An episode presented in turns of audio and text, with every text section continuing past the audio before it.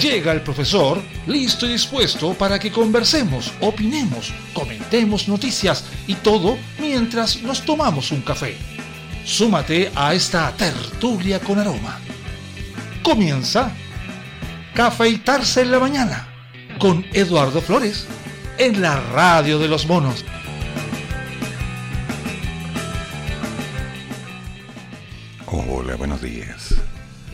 Un carabinero herido y 44 detenidos dejó el Día del Joven Combatiente en la región metropolitana. No fue tanto, esta vez no. Sí, un carabinero lesionado y varios enfrentamientos con la policía dejó una nueva conmemoración del Día del Joven Combatiente en la región metropolitana. Según el balance informado por carabineros, 44 detenidos dejaron por diversos incidentes que ocurrieron durante el día y la noche de ayer en la capital. A nivel nacional, en tanto, son 55. Uno de ellos ocurrió a la altura de la Rotonda Grecia, lugar donde 25 desconocidos intimidaron al conductor de un bus del sistema Red del recorrido 506, cuya máquina terminó completamente destruida. La zona sur de la capital, en tanto, 70 estudiantes de distintos establecimientos educacionales generaron daños en la municipalidad de San Bernardo. El alcalde de la comuna, Christopher White, señaló que los hechos son delictuales y que, por cierto, tiene plena información acerca de rostros y colegios. Así que, va a haber todo un seguimiento.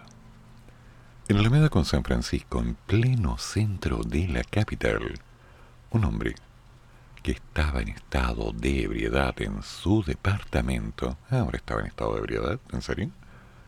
Habría ofendido a los manifestantes que estaban en el sector. Estos últimos subieron a la vivienda, rompieron la puerta, destruyeron todo y agredieron al afectado. Incluso lanzaron un mueble desde la ventana. Después de esto, lo tomaron, lo llevaron al primer piso y le siguieron golpeando. Le arrancaron mechones, bueno, fue una batalla campal. Según el administrador del edificio, bajaron al afectado y, bueno, la historia ya está clara. Así van funcionando las cosas. En Villa Francia, un carro lanzó gases durante todo este periodo de violencia inusitada, incendiando... Bueno, ¿qué les puedo decir? Simplemente no fue un buen día. Dentro de la comunidad de Estación Central existió la preocupación por la utilización de armas de fuego, algo que fue criticado duramente por el alcalde Felipe Muñoz. La vigésima comisaría de Puente Alto y la quincuagésima cuarta de Huachuraba fueron atacadas, principalmente con elementos contundentes, en este último recinto policial emplazado en la población de La Pincoya, desconocidos efectuaron múltiples disparos. Uno de ellos dio en el parabrisas de un carro lanzagua.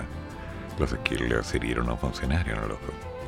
Otros puntos de la región metropolitana donde se evidenciaron desórdenes y barricadas fue en Grecia, en la avenida Grecia, en Américo Vespucio y Tobalaba, en Villa Olímpica en Ñuñoa y en la comuna de San Bernardo, donde fue necesaria la intervención de personal de control de orden público. Y así, en resumen concreto, el día ya pasó. Ay, ay, ay, ¿qué les puedo decir? La canción de nunca acabar. Cada año es lo mismo. Gente que se toma la libertad de creer que está haciendo lo correcto, mostrando a través de la fuerza un grado de opinión. Algunos conmemorando, otros simplemente sumándose a una ola de violencia inusitada que, la verdad, no entienden.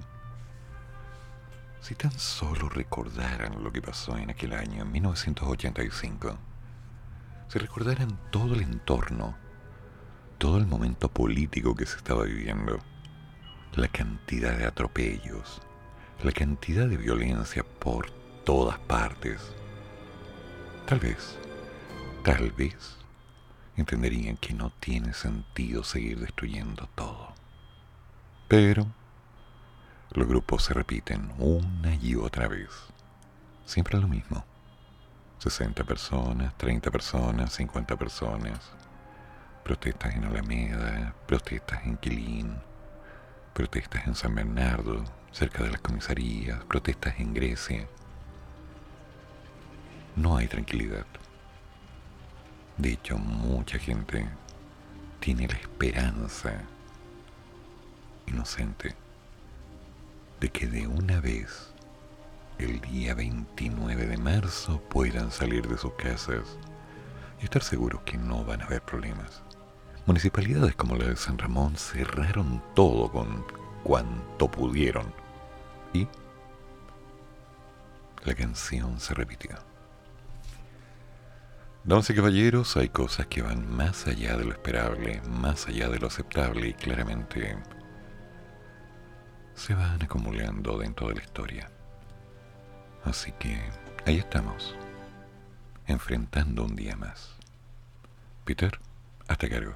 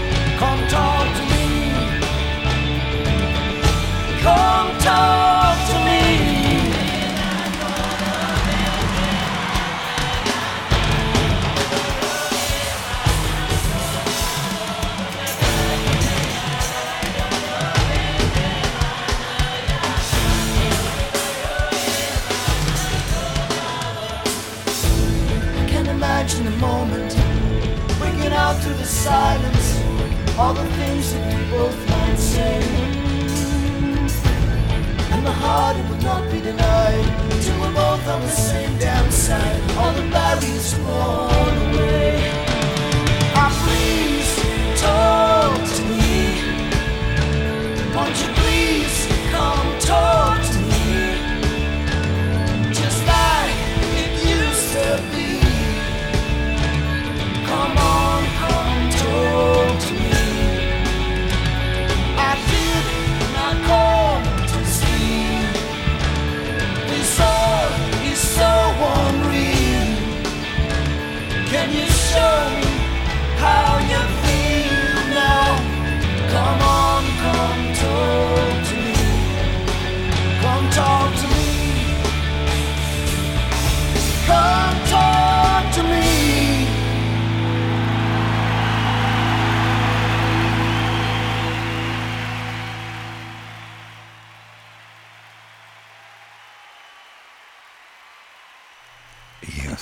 Van pasando las cosas también.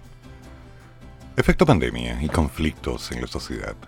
El factor de violencia que complejiza, bueno, que está dando complejidad en realidad a la convivencia escolar. Son cientos los videos que circulan en las redes sociales que muestran cómo escolares se enfrentan con puños y patadas al interior de sus colegios o en las plazas cercanas a los establecimientos. Esta semana, un liceo de Quinta Normal decidió suspender las clases luego de que circulara una amenaza denominada la masacre, en donde alguien que decía ser parte de la comunidad advertía que atentaría contra la integridad de sus pares, debiendo incluso actuar la policía de investigaciones que ya investiga el hecho apoderados y padres de regiones e incluso de la región metropolitana han asegurado que sus hijos son víctimas de graves hechos de violencia por parte de sus padres. Sí, esto está pasando hoy. Pero, ¿de dónde viene? Esto demuestra que la violencia escolar dejó de ser un hecho aislado y aquella de tipo física solo estuvo suspendida durante dos años en que los niños y los adolescentes tuvieron clases en un formato online donde cambiaron el tipo de ataque físico por un ataque verbal que fue acumulando rabias. Hay un trabajo de por medio, un trabajo mal hecho. Tras el retorno a las clases presenciales, que en la casi totalidad de los alumnos se produjo a principios de este mes, han aumentado las denuncias ante la Superintendencia de Educación, siendo el 30% de ellas por este tema, según informó al Ministerio de la Cartera Marco Antonio Ávila. De ahí que las autoridades, junto con hacer mesas de trabajo y anunciar planes de acción que van desde lo educativo e incluso a lo policial, ante los delitos asociados a algunos de estos hechos, también buscan explicaciones a este fenómeno que día a día está afectando a menores de edad, a profesores y, por decirlo en forma simple, a toda la comunidad escolar. La defensora de la niñez, Patricia Muñoz, es una de las que está asistiendo a las reuniones para abordar el tema. A su juicio, el actuar de los niños y los adolescentes responde al actuar que ellos vieron en los adultos en una sociedad que también vive otro tipo de violencia en las calles. La verdad es que hay un poco más que eso, señora Muñoz. Si nosotros no erradicamos de nuestros comportamientos la violencia, es muy poco probable que los niños y adolescentes dejen de atender a esta como un mecanismo de solución de conflictos, dijo. recalcando que lo que usualmente vemos es que hay muchos adultos que entienden la violencia como algo parte de sus dinámicas vitales, donde no solo se produce violencia en el contexto intrafamiliar, sino también en el contexto social, y eso evidentemente impacta en el desarrollo de los niños. Un ataque de inteligencia. Según la defensora de la niñez, esta forma de relación muchas veces modela el comportamiento de los niños, y somos nosotros, los adultos, los responsables de erradicar estas acciones para que podamos dar ejemplos acorde a una situación de vida que resolvamos los conflictos de una forma pacífica y no violenta. Todo esto también preocupa al gobierno. El propio presidente electo resaltó durante su campaña que los colegios serán los primeros en abrir y los últimos en cerrar, hablando de la gestión de la pandemia. Asimismo, los niños, niñas y adolescentes han sido una de sus preocupaciones desde ya su época de diputado. Es así que para el Ejecutivo es un tema trascendental de abordar. Entre las soluciones que hasta ahora se barajan está fortalecer los programas de salud mental tanto de profesores como de estudiantes. También se plantea flexibilizar la jornada escolar completa y generar una serie de actividades de educación no sexista. En esa etapa, el plan de activación tiene que ver con una reconexión emocional de los profesores. Entendemos que para que esto pase con los estudiantes, lo primero que tenemos que hacer es acompañar a los docentes, que al igual que cualquiera de nosotros como adultos, nos hemos visto enfrentados a las consecuencias de la pandemia en términos de salud mental, que lo dijo el ministro de Educación, tras las primeras mesas de trabajo que buscan abordar la crisis. Los indicadores de suicidio juvenil son muy importantes. Las prácticas de bullying y de grooming claramente se ven reforzadas en esta vuelta abrupta. Por eso es que proponemos en nuestro protocolo una flexibilización de la jornada escolar completa, con tal de que esto se vaya dando de manera gradual en los establecimientos. El titular de Mineduc también planteó una tesis importante, que la vuelta abrupta en la presencialidad a la jornada escolar completa provocó un estallido de violencia, ya que en dos años los niños no habían estado vinculados en comunidad. Aunque esto generó la molestia del ex ministro de Educación, Raúl Figueroa, quien señaló que, cremillas, todos fuimos testigos que quienes hoy gobiernan estuvieron siempre en contra del retorno a las escuelas. Pero decir que la presencialidad es la responsable de la violencia es un exceso inaceptable ¿Quiénes son los que han avalado la violencia como camino válido? Jugue usted. Cierre gramillas. Todos los expertos consultados apuntaron a que este era un fenómeno que siempre ha existido, pero que se ha exacerbado como efecto de la crisis sanitaria y su amplificación a partir de una viralización en las redes sociales, aunque aseguran que nunca se había dado en estos niveles de violencia.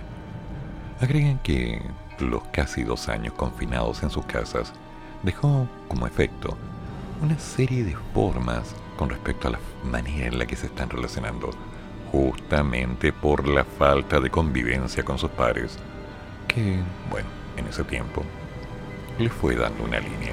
Y por otro lado, el cómo sus familias sobrellevaron ese periodo.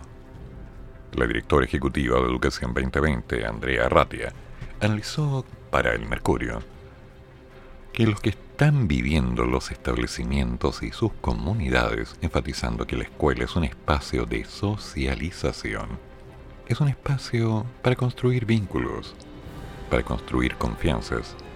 Ese tipo de relaciones se trabajan, se dan en el día a día. Son relaciones que requieren constancia, cuidado, una cierta protección en que estos años los niños y adolescentes han estado fuera de ese espacio de vinculación que implica la escuela, de desarrollo, de pertenencia, de aprender habilidades sociales, lo cual, bueno, es el cómo nos relacionamos con los otros. Y todo eso se ha visto en pausa. Es muy importante que las escuelas realicen jornadas de reflexión, poder conversar sobre cómo hemos estado, de qué es lo que nos ha pasado, de cómo nos hemos sentido, las cosas que nos ha costado en este tiempo, como hemos abordado los aprendizajes en los tiempos de pandemia. A su juicio, se deben promover espacios de articulación dentro del sector de salud, de modo que todo el sistema funcione como una red para hacerse cargo del bienestar de las comunidades. Ratia subrayó que se deben repensar algunas cosas. De cómo se organiza la escuela, por ejemplo, la cantidad de horas de clases, la cantidad de espacios, para experiencias que permitan la reconstrucción de vínculos. En eso, tienen un rol importante los recreos, los espacios de actividades extraprogramáticas donde los estudiantes puedan vincularse. Desde una perspectiva no tanto de pasar materia, sino también de encontrarse y conectarse como persona. Los expertos en el área puntualizan que la pandemia no solo dejó el encierro, sino que los menores estuvieron expuestos a situaciones familiares límite, que van desde la muerte de un ser querido producto de la pandemia, el estrés de los padres por la situación social y económica, como también en algunos casos a entornos de violencia intrafamiliar, el alcohol, las drogas. Al mismo tiempo, muchos de los niños y adolescentes se sumergieron aún más en un mundo virtual, no solo teniendo clases en ese formato, sino que también ocuparon gran parte de su tiempo utilizando redes sociales sin control. La directora ejecutiva de Fundación 2020 resaltó que las escuelas han estado sometidas a una gran tensión en términos emocionales y las familias también. Los niños que están viendo en sus casas muchas veces situaciones de conflicto, de violencia, de precarización socioeconómica, niños que han tenido situaciones de angustia, de gran vulnerabilidad en términos de la incertidumbre de lo que implica la pandemia, pero que también han sufrido por seres queridos enfermos. Probablemente muchos de ellos vivieron duelos. Estamos en una situación que ha sido traumática, un desafío adaptativo tremendo. Y eso tiene que ser gestionado, elaborado, conversado y para poder procesarlo tenemos que hablar. De modo que no tenga un impacto más negativo, como conductas agresivas, de mayor intolerancia y, ¿por qué no?, ira. Sobre todo ira. Pero además sostuvo que las escuelas no son impermeables a lo que ocurre en el resto de la sociedad. Son parte de un sistema. Y estamos viendo a nivel de la sociedad completa y lamentablemente en distintos ámbitos niveles de violencia que se dan de modo bastante sistemático y de forma preocupante también. Eso la escuela lo absorbe, lo replica y muchas veces son niños los que están viviendo también contextos de violencia en sus hogares, que también muchas veces viven y ven estos contextos en la calle, en el tránsito, en situaciones cotidianas como en el supermercado o en el bus. Esto lo complementó la directora de la Escuela de Pedagogía de Educación Diferencial de la Universidad San Sebastián, Carol Quinteros, quien apuntó que hicimos en estos dos años que hicieran los adolescentes en estos dos años. Vieron TikTok, vieron las redes sociales, escucharon a Marcianeque, entre otros. Entonces cada uno de estos elementos que estuvieron en estos años, además de la escasez de las redes sociales y contextos desfavorecidos, nos tenemos que dar cuenta que estuvimos en una vida en paralelo. Estuvimos viendo las redes como si fueran nuestra vida. Estuvimos viendo a influencers saliendo con pistolas en la mano y al parecer eso sí funciona. Así parece que se resuelven los problemas. Así parece que eres más popular, tienes más dinero, que las cosas funcionan mejor. Eso es lo que consumiste en estos años. El jefe de psiquiatría infantil de la clínica alemana, el doctor Alfonso Correa, añadió que las razones en general de la violencia están asociadas con la rabia y la incapacidad para expresarla adecuadamente, una escasa habilidad para resolver los problemas. Eso es la visión individual del tema de la agresividad, desde dónde surge. Explicaciones para eso entonces serían la suma de frustraciones, la poca tolerancia en general, y la tolerancia es algo que se desarrolla en quizás la sociedad actual ha pecado de ello, en no educar bien respecto a la resolución de problemas. La expresión adecuada de la rabia, la tolerancia y la frustración. El especialista planteó que otro elemento importante es el de las expectativas no cumplidas, la generación de permanente deseo de ser más, de querer más, que va de la mano con la incapacidad de la espera, de la baja tolerancia. Así se instala en la sociedad un estilo que justifica o valida la violencia sin darnos cuenta. Somos parte de esta dinámica agresiva. La académica de la Universidad San Sebastián también apuntó a la falta de contacto con sus pares y el entorno que tuvieron los estudiantes al estar encerrados en sus casas con el fin de evitar el contagio. Las habilidades sociales básicas que no desarrollaron los niños más pequeños hace que hoy día sean niños que no saben resolver conflictos. Y eso es producto también de la pandemia. Pero no solamente porque estuvimos encerrados, sino porque también es que vimos y vivimos una realidad muy distinta en estos años. Vivimos violencia, interna y externa Vivimos ansiedad, vivimos inseguridad, vivimos una relación con el alcohol, las drogas, vimos discusiones, vivimos muerte de familiares. Entonces, claramente no es solo la pandemia lo que trajo, lo que vimos, lo que vivimos, sino una serie de elementos que fueron bombardeando continuamente. A juicio de la académica, tenemos que rearmar, reasignar las relaciones familiares, resignificar las redes sociales. Las redes existen y van a existir y hay que utilizarlas en beneficio. Los grupos de WhatsApp de los apoderados que no solo sean para pedir las cuotas del curso o saber quién hizo la tarea, sino también como un lugar de contención. Generar redes que contengan, que ayuden. ¿Sabes que mi hijo está cambiando el lenguaje? No quiere asistir al colegio. ¿A alguien más le pasa? Puede ser que esto esté pasando en todo el colegio. Generaremos o buscaremos alternativas de red de comunicación. Tenemos que darle a las emociones el lugar que corresponden y también a las redes sociales su propio lugar. Y eso parte por nosotros, los adultos. Para el doctor Correa, en esta labor también deben participar los padres cuya tarea principal es ser un buen modelo de resolución de problemas. Ejercer un buen modelo de forma que mostremos cómo manejar la rabia.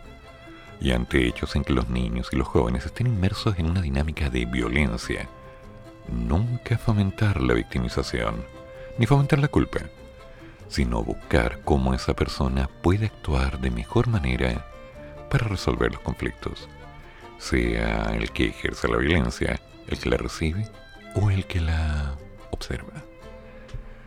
El facultativo de la clínica alemana llamó a estar atentos hacia un niño recibe amenazas. Siempre la tarea iba a ser el ser cercano, tener un diálogo fluido con el niño, dar un espacio para escucharlo, y eso no falta. Y debe ser a cada niño según su estilo y forma. Al que viene con quejas, no es llegar y plantear quejas de vuelta, sino que escuchar la queja y ver qué emociones hay detrás de las mismas y de las preocupaciones. Y al que está muy silencioso, muy callado, darle espacio, con más tiempo para que él pueda expresar lo que siente o lo que le pase. Oh, ese tema. Tema complicado. Ay, ¿por qué lo digo? Porque es lógico, porque es simple los niños están viendo reacciones en la familia, están viendo diferencias, están viendo distancias, silencios, acumulación de rabia, frustraciones. Y lo han normalizado, damas y caballeros, así de sencillo. Entonces, cuando ellos quieren dar una queja, ya saben el tipo de respuesta que van a tener. Por lo tanto, han adecuado las palabras para obtener lo que quieren rápido y sencillo. Y si no se les da, bueno, buscar otra alternativa. Sí, los niños se adaptaron. De una forma o de otra ya lo hicieron. A su parecer, según Arratia, se debe retomar la presencialidad de una forma que resguarde el bienestar socioemocional de los distintos integrantes de las comunidades educativas, con un especial hincapié en el bienestar socioemocional de los profesores. En esto, como en la mayoría de las cosas, para poder apoyar el desarrollo de los niños se requiere que los adultos se hagan cargo y por supuesto den el apoyo para que todos puedan estar bien. La directora ejecutiva de Fundación 2020 subrayó que se deben dar espacios de diálogo en que la comunidad exprese sus emociones, profundizando en ellas y reconociéndolas de otros. Estos son elementos que se trabajan a través de la vivencia y experiencia, mucho más que el discurso. Entonces no sacamos nada teniendo una comunidad que puede hablar del tema en lo discursivo, pero tener una experiencia de poco cuidado, de poca protección del bienestar socioemocional. Es que hay, hay tanto que hacer. Primero, aclaremos. ¿Cuál es la realidad que se ha vivido en estos tiempos? Ha sido una realidad interesante. Chicos se han conectado a las máquinas a un nivel de adicción. Han logrado una comunicación con sus pares y con algunas personas que se supone son sus pares. Han tenido acceso a música agresiva, muy agresiva, sobresexualizada, con mucha violencia, y los han considerado íconos. Y de pronto, cuando vuelven a un entorno donde todos los niños han tenido diversas formaciones, donde han logrado distintas estructuras de valor, chocan y reaccionan. Y ahí hay mucho trabajo por hacer. Pero debe ser un poco más drástico. Lamentablemente tengo que decir las cosas de una forma que nadie va a querer aceptar. El daño está hecho el daño no es tan reversible. Tenemos que apuntar a los más pequeños. Y los más pequeños tienen que ser recuperados. Hay que ayudarles. Hay que mostrar una estabilidad. Hay que poner el tono adecuado. Los profesores se tienen, nos tenemos que convertir en íconos, avatares personas que les muestran cómo hacer. ¿Fácil? No, fácil no va a ser, damas y caballeros. No va a ser sencillo. Y de a poco tenemos que ir calmando esta presión. Porque aquí lo que importa son los niños. Lo demás lo arreglaremos entre nosotros. Incluso nuestras diferencias.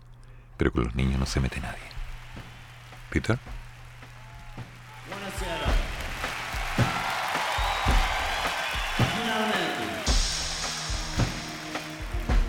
Something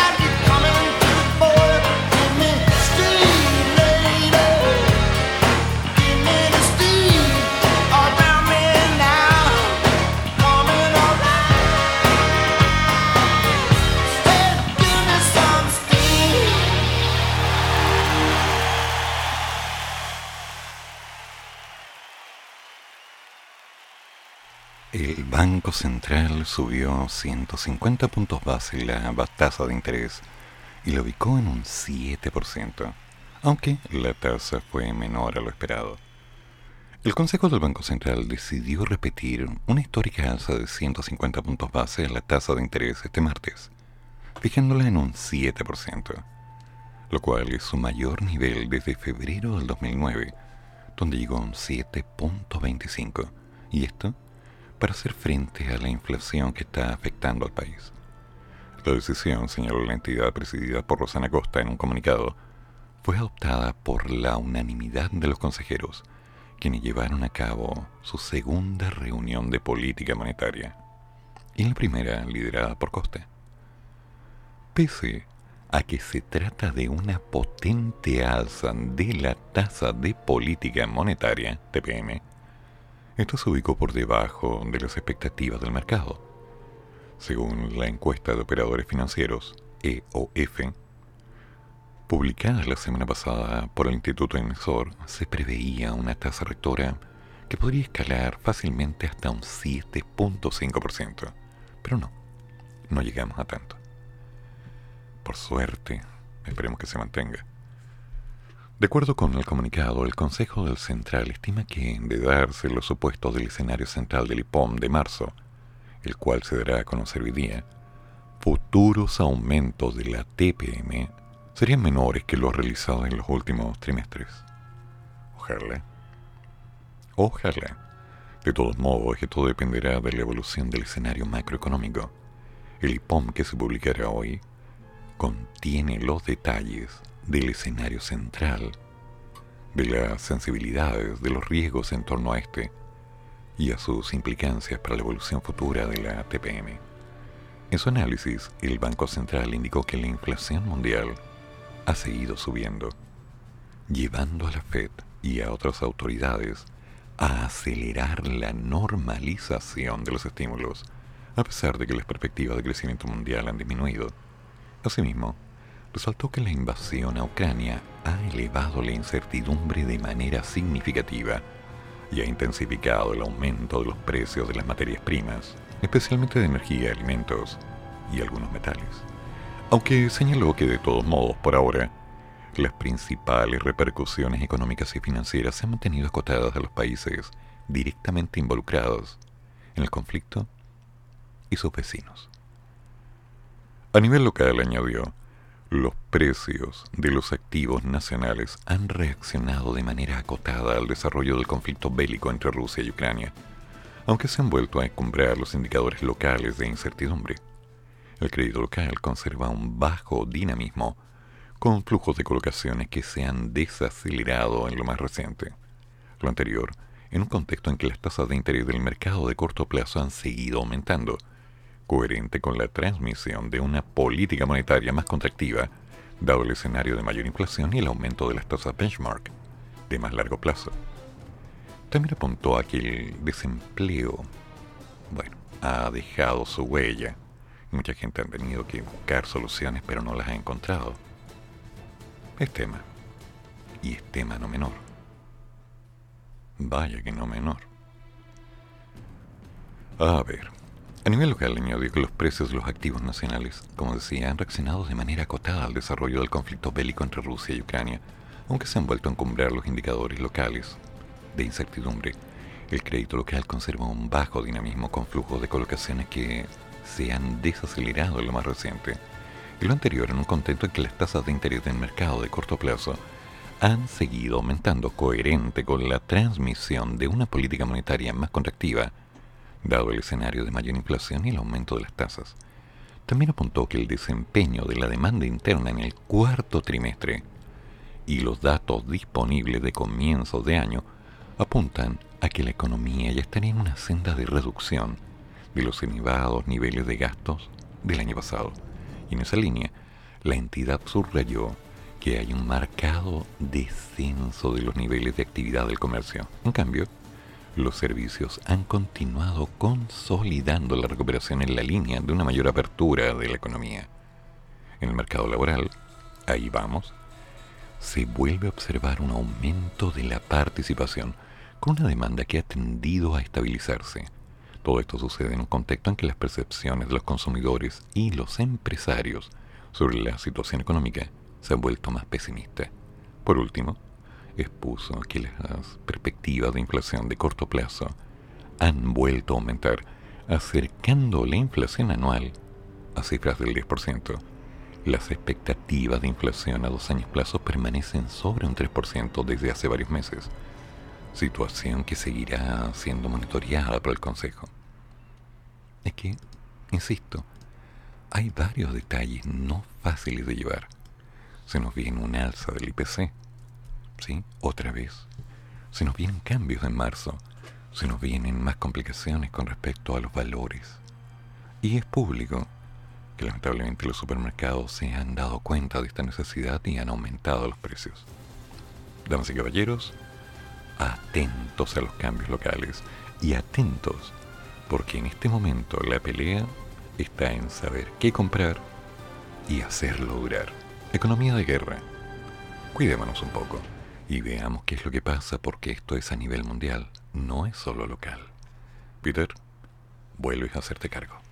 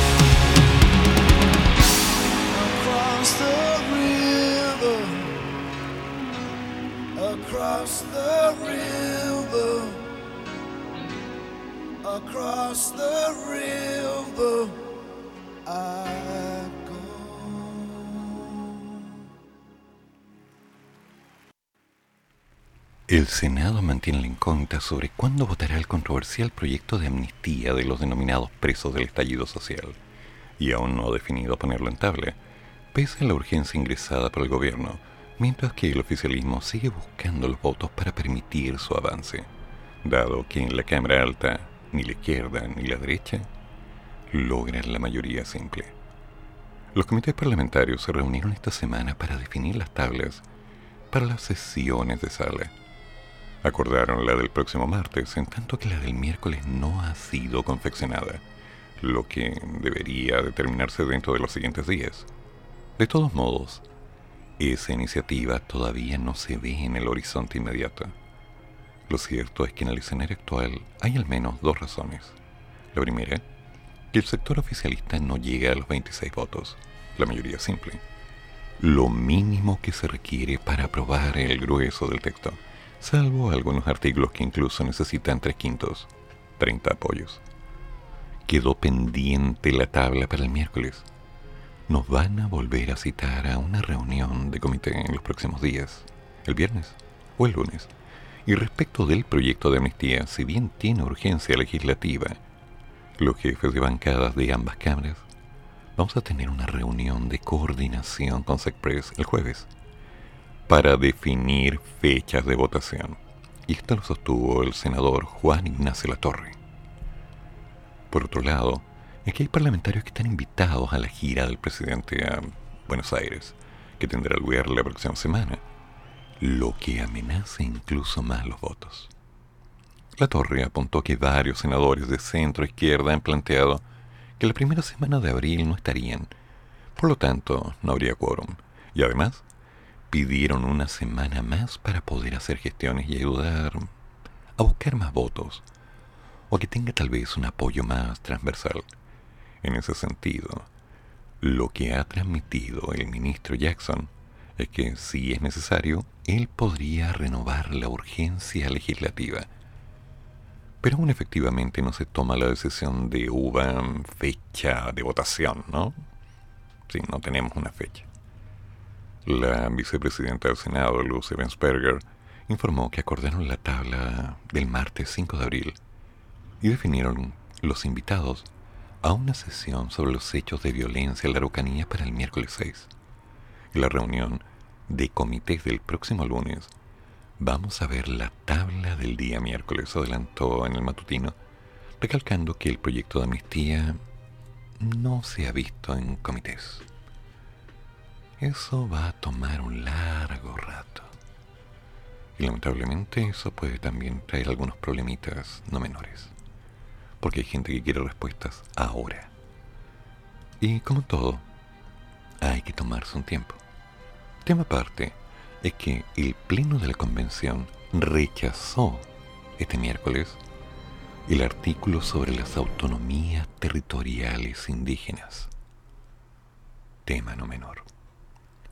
El martes, el Pleno de la Convención sometió a votación el segundo bloque de propuestas constitucionales emanado desde la Comisión de Forma de Estado ordenamiento, autonomía, descentralización, equidad, justicia territorial, gobiernos locales y organización fiscal, y aprobó en particular nuevos artículos tanto en forma íntegra como en algunos incisos, los que quedaron plasmados en la propuesta de una nueva Carta Fundamental que, como ya sabemos, se plebiscitará este año.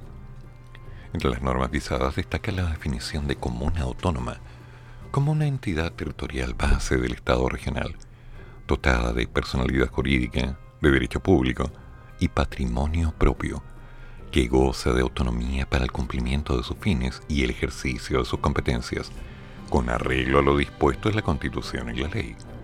También fue aprobado el artículo que consagra la igualación de la prestación de los servicios públicos municipales y el desarrollo equitativo, estableciendo que el Estado garantizará a la municipalidad el financiamiento y los recursos suficientes para el justo y equitativo desarrollo de cada comuna, conforme a los mecanismos que señale la Constitución y la ley.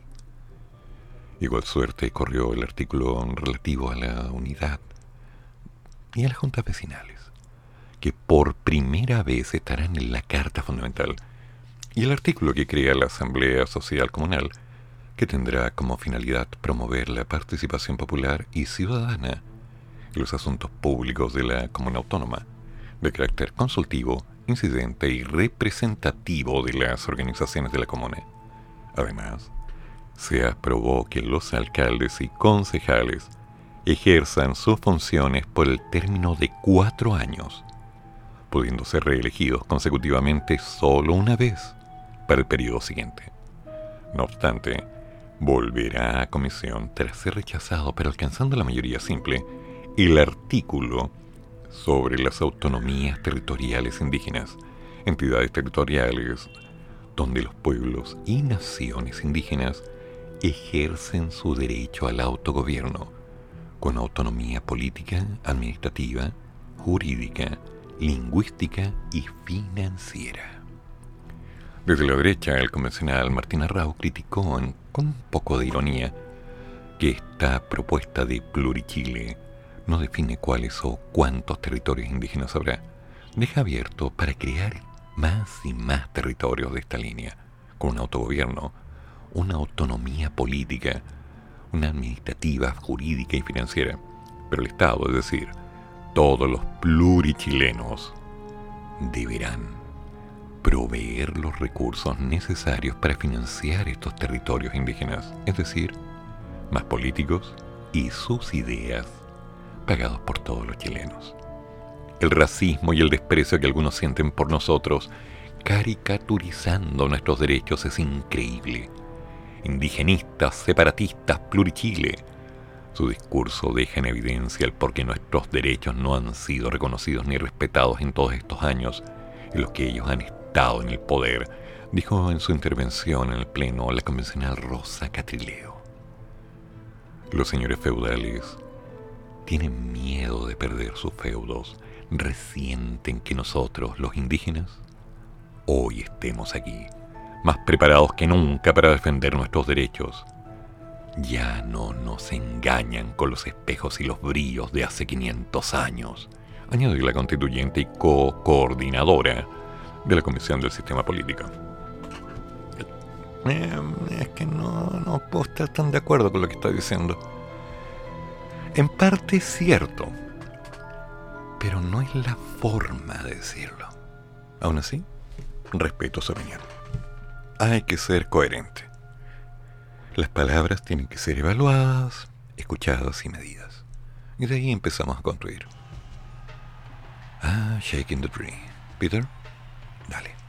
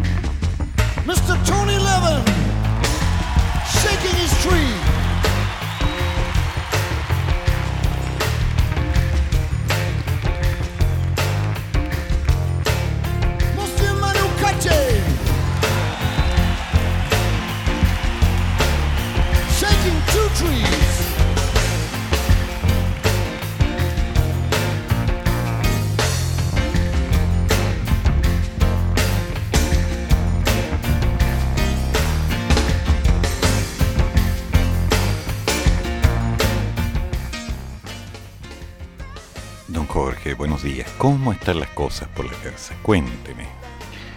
Profesor, buenos días. Alex durmiendo, la mamá durmiendo, escuchando la noticia del Banco Central. Ya la tasa, no, los puntos no fueron muchos, se esperaban 250, 250. Algo es algo.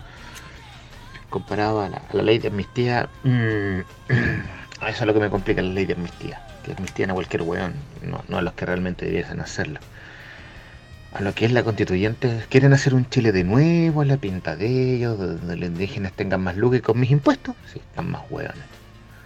Voy a ser super cruel si hinchan mucho hueón al sistema americano, reservas, reservas y punto. Están hueando mucho, especialmente los mapuches. Los restos no, los restos convencionales están. Ellos quieren integración, no quieren separatismo. Y en cuanto que no, que los señores feudales. La vieja es ignorante, señores feudales. No. En el, en el colonialismo de América del siglo XVII es hueona, perdón, pero donde enferma hueona. No es la Los señores feudales se acabaron en, el siglo XV. Más o menos. Dando paso a nobleza, burguesía y los maestros artesanos, los gremios en, en la alta edad media. Oh, weón. Espejos y baratija. Sí puta, el discurso barato, no, sabe que no, no, no, no, no. No, no, no. Apenas ayer te estaba escuchando las noticias también que querían hacer una Cámara de Diputados, única, una sola Cámara y después cámaras regionales. Sí. O sea, el Consejo del Partido, del Consejo del Partido Comunal, del Consejo Partido Intercomunal, del Consejo del Partido de las Interprovinciales, de la provincia, de la Gobernación, de las Intergobernaciones de Interregionalidad. Del norte. No, están hueones. No. Quieren que quieren dividir Chile en varios estados, pero que seamos uno solo.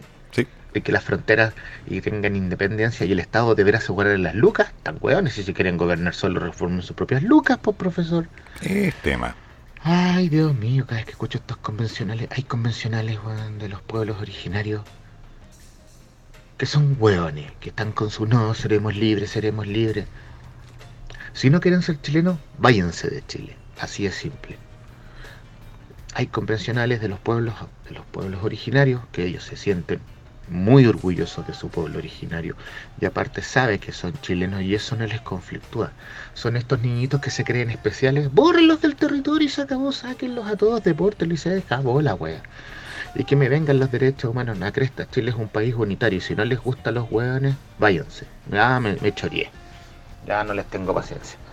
Ya voy a hacer un café para pasar la rabia. Buenos días. Es que hay tanto que hablar sobre ese tema, amigo mío. Ahora, tenemos que ser consecuentes con algo que no tiene por qué gustarnos, pero que es una realidad. Los convencionales fueron electos. Sí, fueron electos.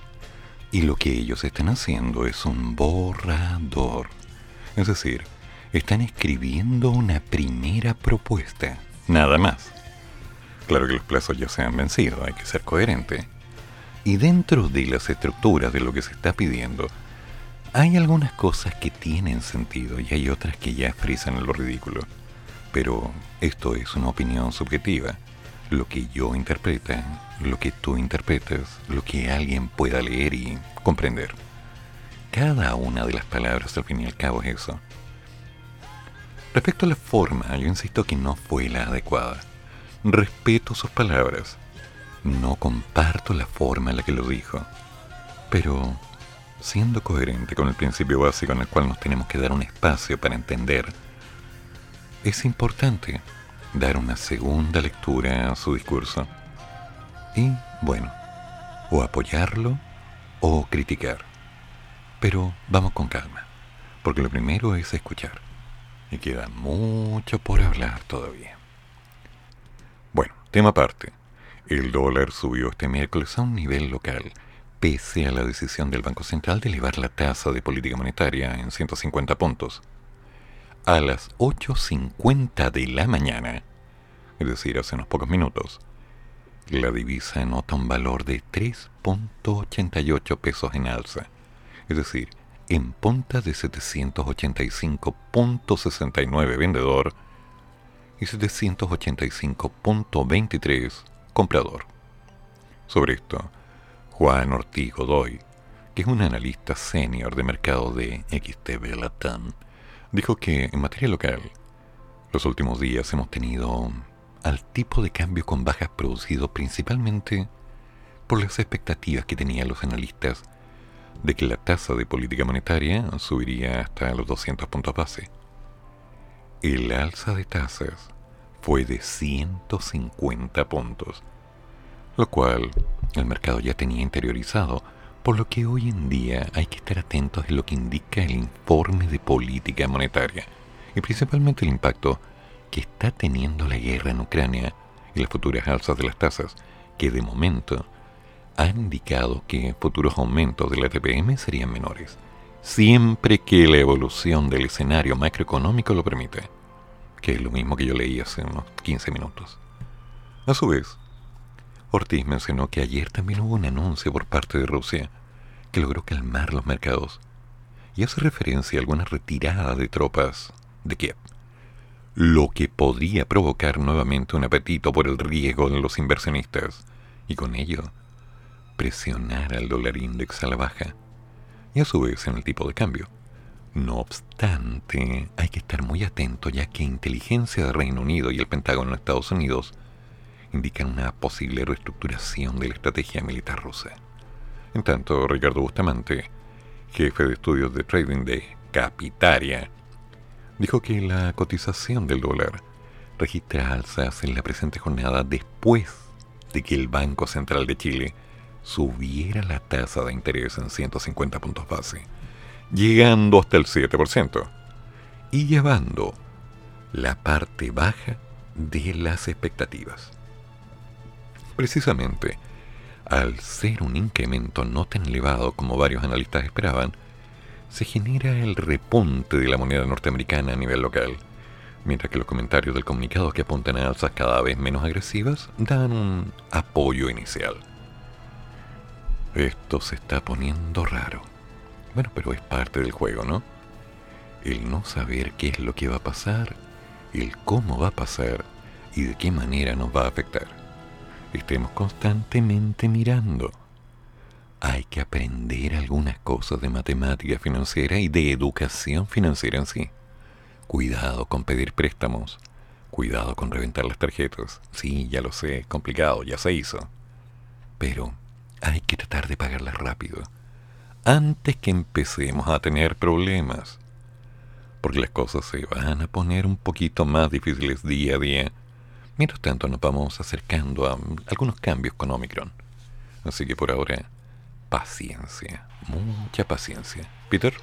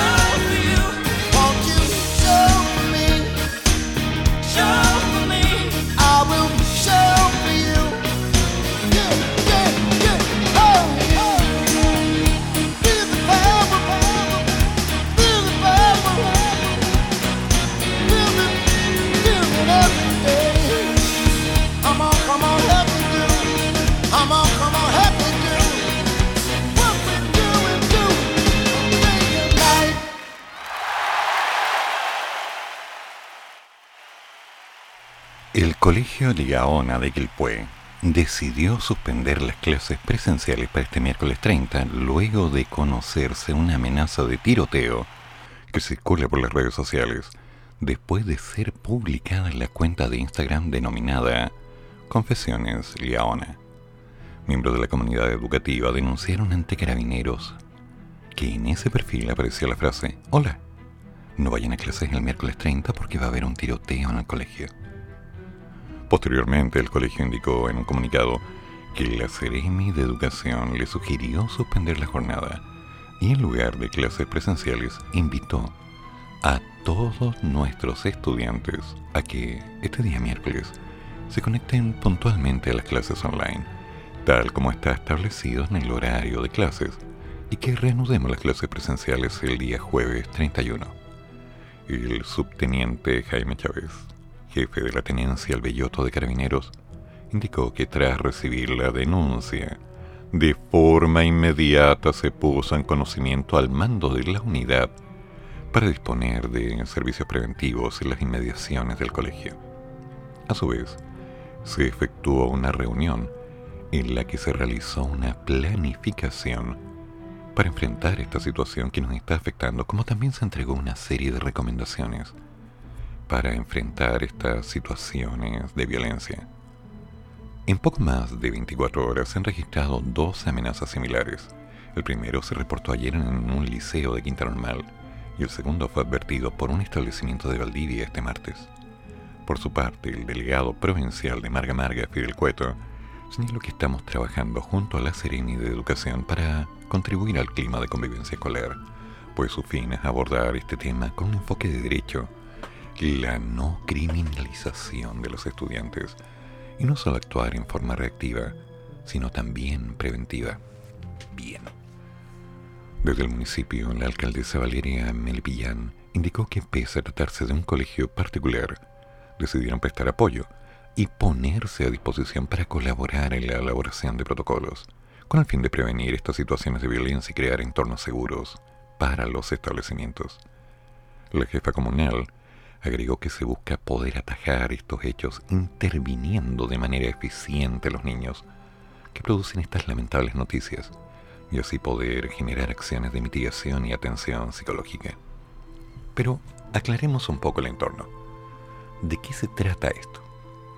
Bueno, supongamos que casualmente un estudiante toma su celular, accede a alguna de estas redes y coloca alguno de estos mensajes desarrollados en algún computador. Lo que muchos estudiantes no saben es que los celulares incorporan en sus mensajes información del email del celular como tal. Por lo tanto, se puede identificar quién subió estos videos. Paso el dato. Y por lo tanto, la persona dueña de ese aparato es identificada como el autor. En segunda instancia, para que lo tengamos bastante claro también, no si bien algunos estudiantes pueden tal vez utilizar estos recursos con el fin de no tener más clases, lo cual se podría dar, está dejando en evidencia que la internalización de la palabra violencia se ha transformado en un diario a diario construir miedos. Y así no se puede seguir. Hay que hacer algo, hay que hacer un paralí y hay que aclarar la realidad. Los muchachos tienen que estudiar, tienen que aprender y tienen que adaptarse al entorno para lograr un cambio positivo dentro del tiempo que les queda. Porque en lo práctico tienen que recuperar aprendizajes, prepararse para la vida, tanto en lo académico como en lo social. Tienen que aprender algunas costumbres que lamentablemente se fueron castrando del sistema debido a la pandemia. Tienen que entender que en esto estamos todos trabajando y por lo tanto hay que hacer las cosas bien. ¿Fácil? No, nunca va a ser fácil. Pero vale la pena.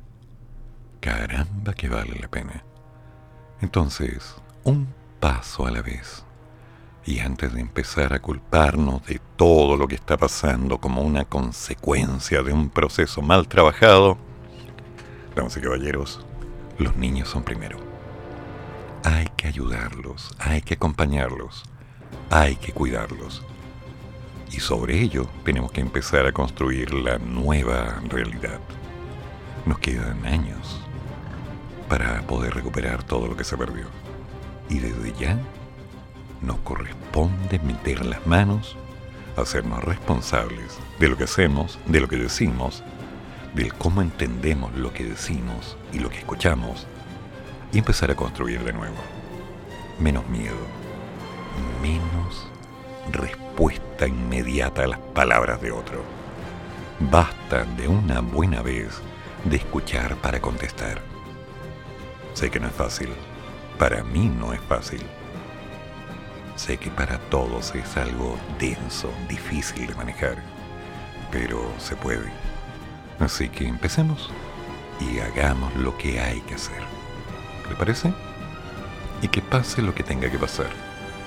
Pero que sea algo bueno, por favor. Que simplemente sea algo bueno. Y de ahí en adelante, el resto es viaje. Así que nos vamos preparando porque ahora ya viene la última parte. Peter, te puedes hacer cargo dentro de unos minutos, mientras voy viendo estos mensajes que han aparecido, que por supuesto se van a seguir repitiendo. Gran tema, Southbury Hill.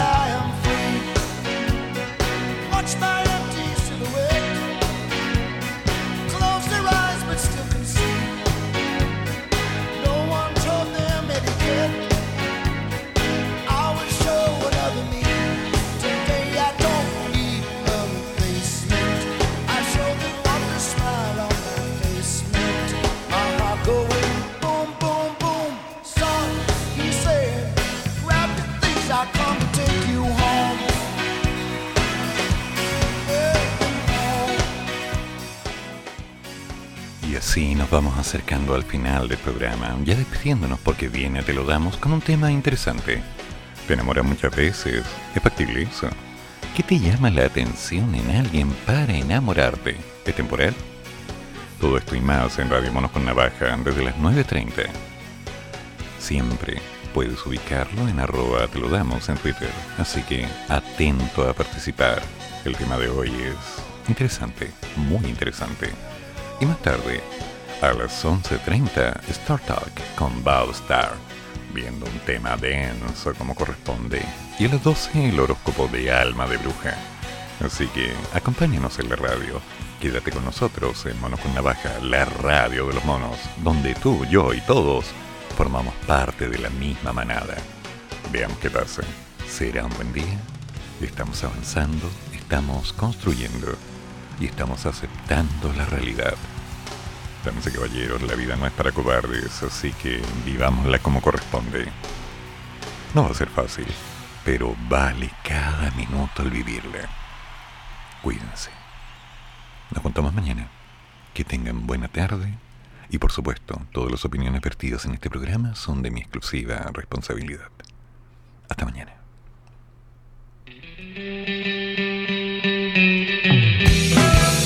Termina el programa, pero sigue el café. Y el profesor ya volverá para otra vez cafeitarse en la mañana, aquí, en la radio de los monos.